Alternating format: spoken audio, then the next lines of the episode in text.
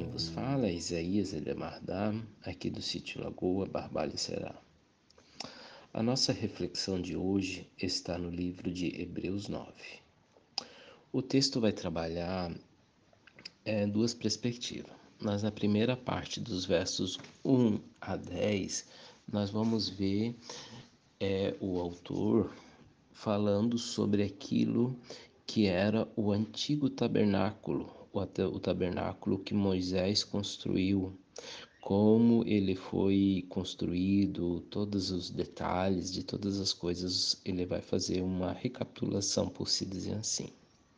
A partir do 11 em diante, até o verso 28, ele vai falar sobre Cristo, sobre o verdadeiro é, é, sacrifício que é Cristo lá na cruz, certo?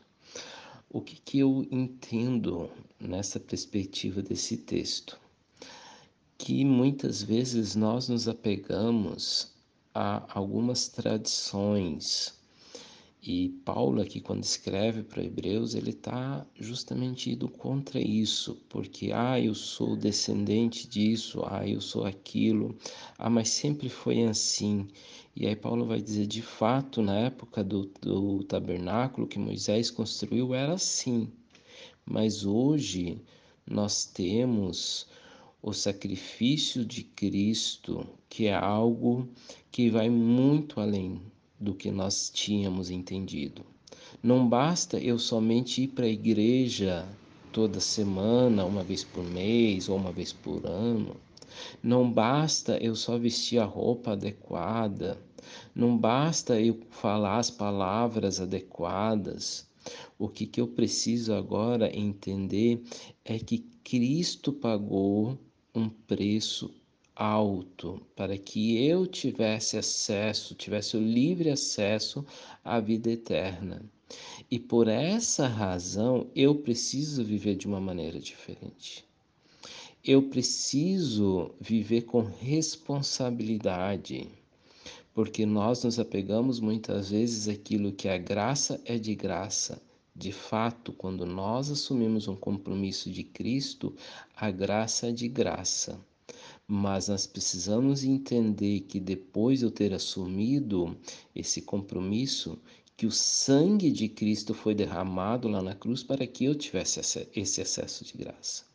Então, meus irmãos, que a nossa vida possa tomar uma guinada, que nós venhamos abrir mão dos nossos costumes, das nossas tradições e que nós venhamos a olhar para o sacrifício de Cristo e isso nos levar a viver com muito mais intensidade tudo aquilo que ele tem para nós.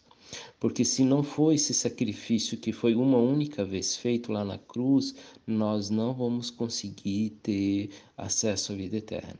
Então, meus irmãos, buscamos viver dia após dia, com o coração quebrantado, com o coração aprendiz, para ouvir aquilo que Cristo quer nos ensinar e entender aquilo que Ele tem para cada um de nós.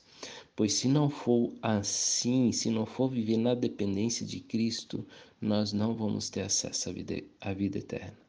Que Deus, na sua infinita graça e misericórdia, ministre ao teu coração trabalha o teu coração para que eu e você possamos nos manter focado no verdadeiro objetivo que é ser sal e luz por onde é que passarmos. É transmitido o amor da graça de Cristo.